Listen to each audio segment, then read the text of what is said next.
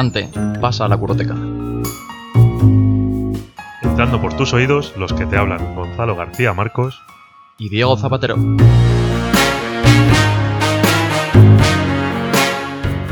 Estás en la Curroteca, un lugar donde, como si fuesen libros, te ofrecemos podcasts.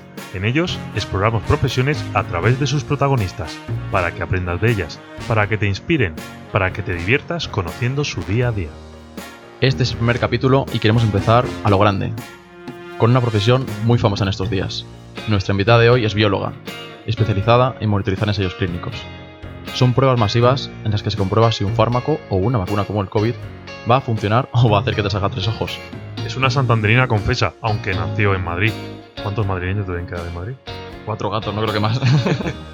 Ella es muy deportista y también aficionada a la alta cocina. Podríamos decir muchas cosas de ella y de su trabajo, casi todas buenas, pero lo mejor es que lo descubras tú mismo. Lucía, bienvenida a la Curroteca y muchas gracias por venir. ¿Cómo estás? ¿Qué te parece nuestro estudio? Seguro que tienes un vestidor más grande, ¿no? ya me gustaría a mí tener un vestidor como esto. Buenas tardes. Bueno, muchas gracias por venir, Lucía. Bueno, para empezar, cuéntanos qué es realmente monitorizar un ensayo clínico, que yo creo que a lo mejor mucha gente lo desconoce y para poner un poco en contexto a, a quien nos está escuchando. Es gracioso. Muchas veces cuando me preguntan que qué hago, me paro un poco, digo, ¿cómo? ¿Cómo? Y lo digo, digo, no, soy monitora de ensayos clínicos. Te miran con una cara, sonríen, jiji, y tú, ni idea, ¿no? Ni idea, vale, fenomenal. Vale. Vale.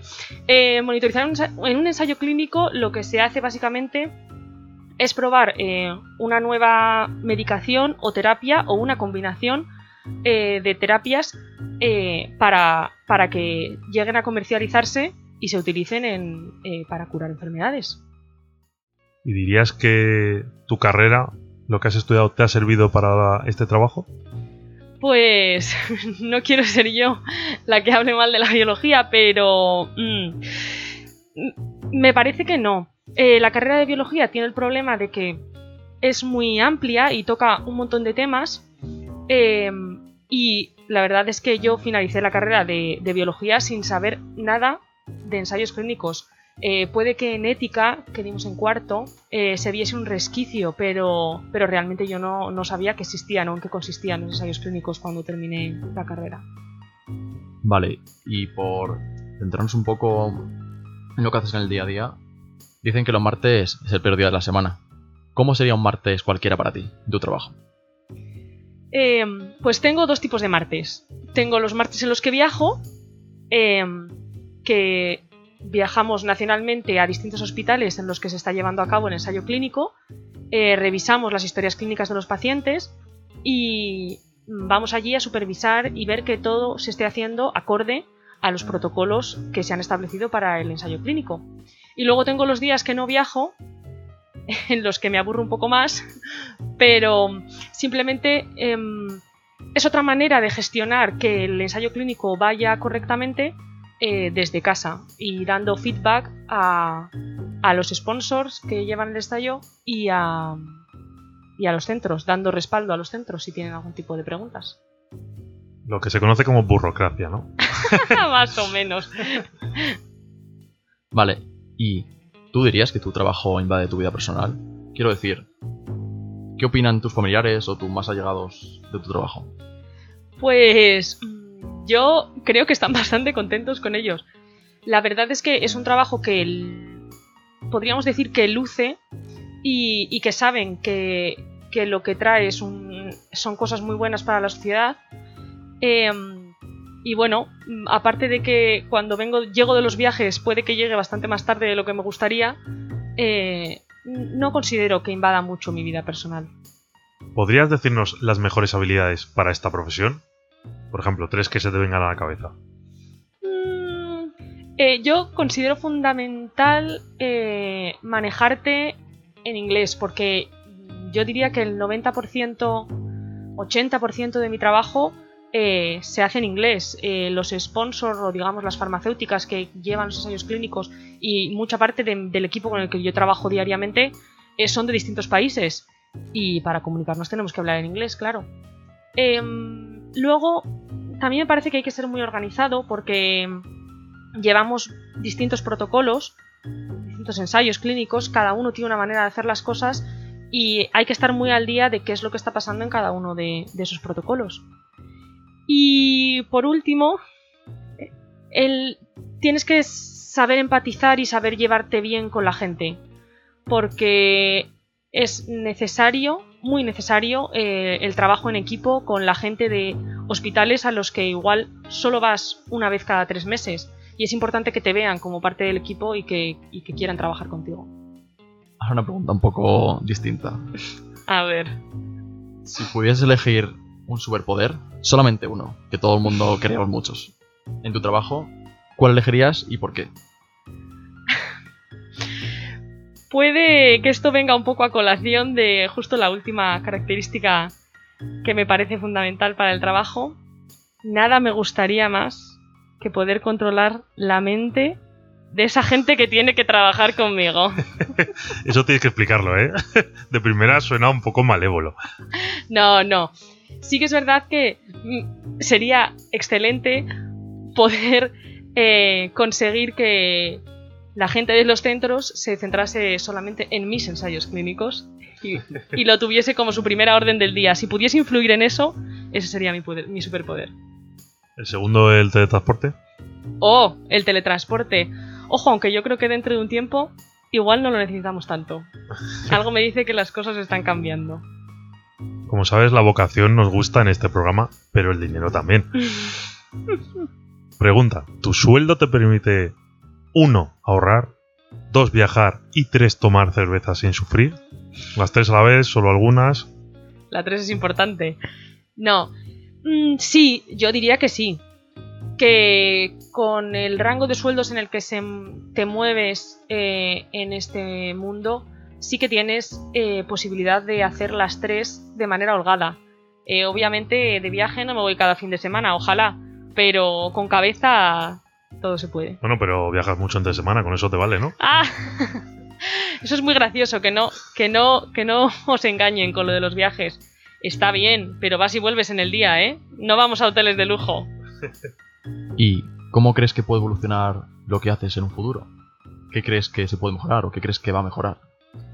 Eh, un secreto, no vamos a tener que viajar tanto. no, eh, sí que es verdad que a raíz de la pandemia se están viendo unos cambios drásticos. De hecho, eh, la Agencia Española del Medicamento eh, ha sacado ya un reglamento nuevo en el cual abren la puerta a permitir la verificación remota de datos y el hecho de que los monitores podamos ver la historia clínica de los pacientes desde nuestras casas. Abre la puerta, no es una realidad y va mm, desde los centros, desde los hospitales y desde las empresas que nos dedicamos a esto, eh, queda mucho trabajo por hacer porque hay muchos requisitos que cumplir para que la protección de datos de los pacientes eh, sea íntegra, cuidemos los datos eh, y un largo etcétera. Pero es el, e- es el camino. No vamos a tener que viajar tanto y vamos a hacer una verificación remota desde nuestro sofá. Has mencionado muchos aspectos mejorables y vamos a pedirte que te mojes. Imagínate que tienes presupuesto para mejorar algo en el mundo en el que trabajas. ¿En qué lo invertirías? Menuda pregunta. Hmm, hmm, hmm. Pues mm, creo que no lo invertiría directamente en, en mí, en mi empresa, sino que lo invertiría a nivel de los hospitales, la infraestructura, los medios, el personal de todos esos hospitales en los que se llevan a cabo estos ensayos clínicos, que de manera indirecta me va a afectar a mí, obviamente de una manera muy buena, pero creo que es muy necesario mejorar esas condiciones. Bueno, e indirectamente, ¿eh? A todos los demás también. A todos, a todos. Es bueno, lo veas por donde lo veas. Si alguien importante está escuchando, ya saben. Ahora que ya conocemos tu trabajo con los ensayos clínicos, tenemos que hablar de los ensayos sobre el COVID, aprovechando quizás aquí. Antes de nada y lo primero, eh, que nos enteremos todos bien, ¿qué es eso de las fases? Vale. Em, partimos de la base en que cuando empezamos a investigar una molécula que creemos que va a ser buena para algún tratamiento, eh, hay que hacer una serie de ensayos que se llaman preclínicos y son los que se llevan a cabo en, en los laboratorios. Eh, después de eso es cuando vienen las famosas fases. Tenemos la, tenemos la fase 1, 2, 3 y 4. Luego en la práctica hay muchos que si 1 barra 2, que si 1 barra 2b, en caso. 1, 2, 3 y 4. Eh, en la fase 1 lo que se hace es explorar la seguridad de la molécula y se exploran también posibles dosis. Es la primera vez que se expone a personas humanas a ese fármaco y entonces se hace con muy poquitas personas y muy muy controlados. Eh, cuando eso ha pasado, eh, tenemos la fase 2 en la que ya eh, agrandamos un poco la cantidad de pacientes del ensayo y lo que se busca es evaluar, empezar a evaluar la eficacia de esa molécula. Siempre también mirando la seguridad. La seguridad al final va a estar siempre presente en todas las fases de los ensayos clínicos. En la fase 3 ya hablamos de un volumen bastante mayor de, pacientes y lo que se busca es asegurar esa eficacia que eh, inicialmente creemos que va a tener el ensayo clínico. Tras una fase 3 es cuando ya se presentan todos los papeles para las aprobaciones comerciales. Y los fases 4 serían los estudios que se siguen haciendo una vez la molécula está comercializada para asegurarnos de que hay beneficios y de que eh, la seguridad está asegurada, nunca mejor dicho. Vale, creo que con esto ya nos queda más claro a todos en qué consiste esto de las fases, que lo hemos leído todo el mundo, pero siempre nos quedan dudas. Y ahora una pregunta que yo creo que se hace todo el mundo. En tu opinión, ¿por qué en el caso del COVID los procesos han sido tan rápidos? Y más importante aún, ¿son igual de seguros? Eh, es una muy buena pregunta que yo creo que debería de estar eh, mejor explicada a toda la población. Creo que esa cuestión está generando desconfianza, cuando realmente mm, los procesos no se han acortado por haber hecho menos pruebas o haberlas hecho de manera menos fiable, sino que eh, hay muchos otros plazos que llevan tiempo eh, burocráticos de aprobaciones previas para empezar un ensayo clínico, contratos con hospitales, que te pueden llevar desde un mes, dos meses, tres meses, si hay aclaraciones de por medio más, si los, eh, los contratos de los hospitales los tiene que firmar mucha gente, en fin, hay muchos plazos burocráticos que se han visto reducidos drásticamente por la gran emergencia ante la, ante la que estamos. Entonces, ahí hemos conseguido salvar muchísimo tiempo. También otra cosa importante es que los estudios de vacunas de COVID, el perfil de paciente que se busca es un voluntario sano. De esos tenemos muchos. No es lo mismo que cuando tienes que buscar un paciente con una patología específica en un momento específico de su enfermedad. Entonces, el contar con tantísima cantidad de población para realizar los ensayos clínicos nos ha permitido también eh, acortar plazos, pero en ningún caso creo que se haya visto eh, afectada la seguridad y, la integridad de los datos de esos ensayos clínicos. Con lo cual tú dirías que son igual de seguros, aunque se hayan acortado plazos. Sí, efectivamente. Tenemos un montón de eh, organismos reguladores y de comités independientes que lo que hacen es asegurar la eficacia de, y, riesgo-beneficio de estos ensayos clínicos y por supuesto la seguridad de lo que se está probando con la prioridad de que, como era para el COVID, pues se habrán dado más prisa, ¿no? Supongo que eso también ha influido. Claro, efectivamente, eso son otro trámite, no es un trámite burocrático como tal, pero si se reunían cada mes, igual han tenido que reunirse cada día para poder acelerar plazos. Y eso ha cortado, ha cortado muchísimo, claro. ¿Y ha podido también influir el hecho de que hubiera alguna fase preclínica de esta, de esta vacuna? ¿De que ya hubiera una fase cero o no sé cómo, cómo se llamaría esa fase? Claro, sí, sí, efectivamente. De hecho, eh, tanto que se, se, habla mucho de que la vacuna de Pfizer es de, no es una vacuna clásica, es una vacuna de RNA. Eh, ya existía preclínica sobre este tipo de vacuna, no es algo que se haya sacado debajo de la manga. Existían estudios preclínicos y había cierta experiencia con este tipo de vacunas, por lo tanto, no se ha empezado desde cero. Había datos sobre los que ya empezar. Vamos a hablar de la aplicación de la vacuna.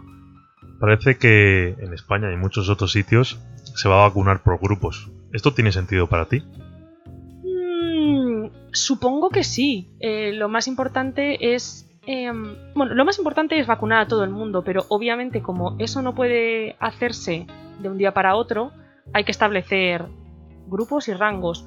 Y supongo que sí que tiene sentido ir vacunando primero a los más vulnerables y a la gente que más posibilidad tiene de estar en contacto con el virus, véase cualquier trabajador en un hospital en una primera línea y la gente que está en residencias, claro. Bueno, y hasta aquí el capítulo de hoy. Muchas gracias, Lucía, bióloga especializada en muertes clínicos. Ha sido muy interesante, la verdad. Muchas gracias a vosotros por invitarme. La verdad es que ha sido un honor ser la, la primera invitada en este podcast, que espero que tenga muchísimos más. Y nada, muchas gracias. Gracias.